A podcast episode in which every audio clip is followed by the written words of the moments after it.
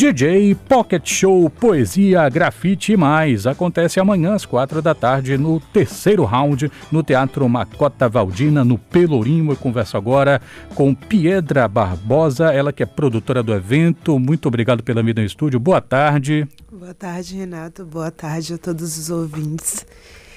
É, estamos aqui para poder falar um pouco sobre o terceiro round, né? A gente vai ter esse evento que vai abrir as comemorações de 10 anos.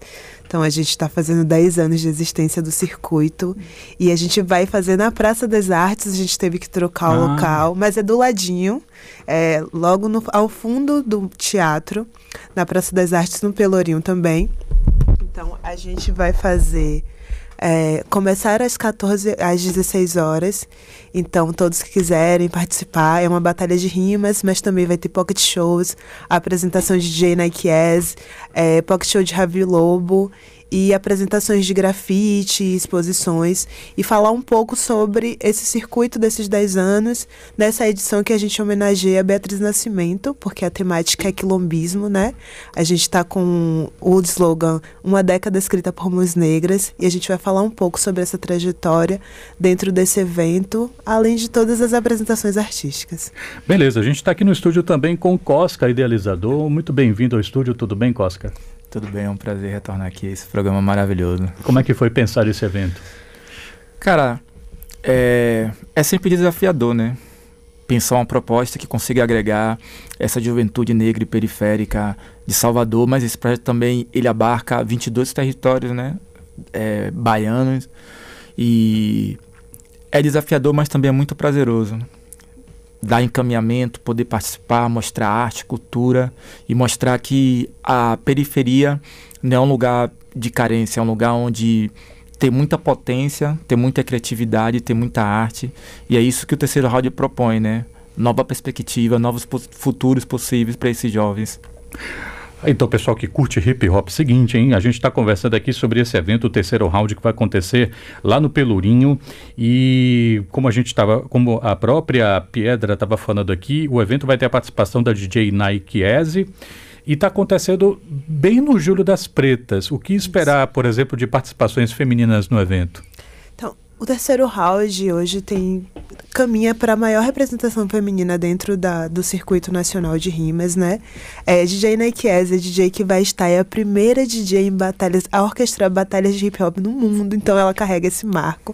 Então é muito importante. Ela começou desde a primeira edição, há 10 anos atrás. É, a gente está sempre estimulando esse protagonismo de mulheres. Nossa equipe tem uma, uma porcentagem muito grande de mulheres. Então, essa é a primeira edição que a gente vai trabalhar a temática Beatriz Nascimento. Então, a, o protagonismo feminino é um dos temáticas desse, desse evento sempre.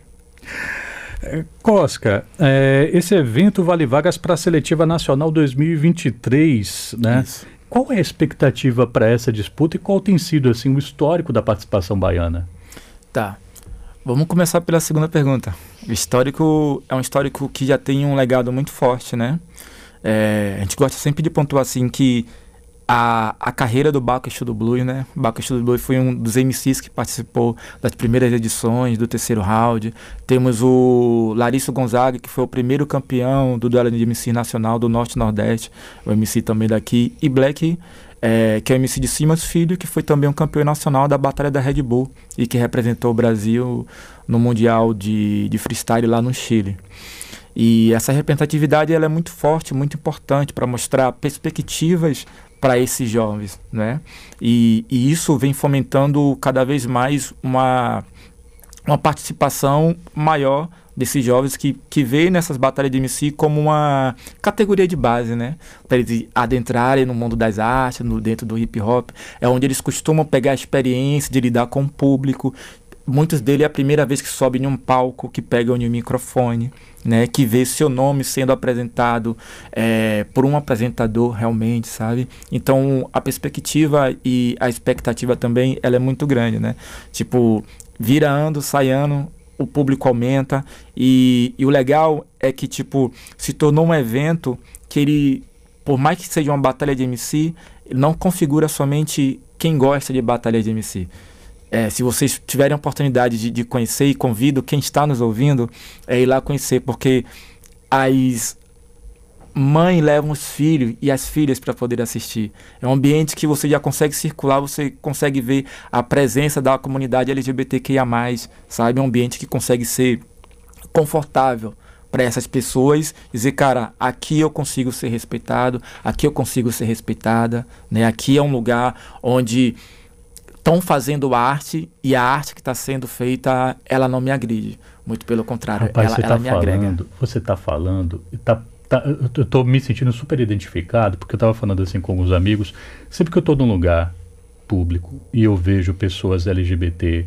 em paz, trocando afetividade em público, Sim. numa boa, eu digo assim, nada de mal vai me acontecer aqui. É. Se uma pessoa LGBT se sente à vontade, nada de mal vai me acontecer aqui. Eu não queria sentir isso. Era para ser a coisa mais normal do mundo. É, não era para as pessoas LGBT que deveriam viver em dignidade, absoluta dignidade preservada, não era para serem civilizadores da nossa situação civilizatória. Sim. Mas quando você está num evento, você vê que as pessoas estão trocando afeto e está tudo bem, você sabe, você está no lugar tranquilo, nada de mal vai te acontecer. Então isso que você falou, acho que tem tudo a ver. É. Ser, e ser família também, isso é massa. É, e vai, e vai muitas crianças também, sabe? E, e aí elas costumam ficar muito vibradas, assim, né? Aí na hora dos intervalos, que os MCs descem do palco, elas colocam os MCs, começam a tentar fazer as rimas com os MCs. Tio, tio, tio, tio, vamos fazer a rima aqui. É muito legal, cara. É, as crias, as crias vão sair daí. É, com certeza. Eu queria agradecer muito aqui a vinda da Piedra Barbosa, produtora deste evento que acontece amanhã, e também do Cosca, idealizador. Fique à vontade para convidar o povo. Então, galera, apareçam às 16 horas na Praça das Artes, no evento que começa as comemorações de uma década do terceiro round. Vai ser muito legal. Vamos ter várias ações, pocket shows, batalhas, exposição de grafite, discotecagem de DJ Nike Yes. Então, apareçam todas, todos.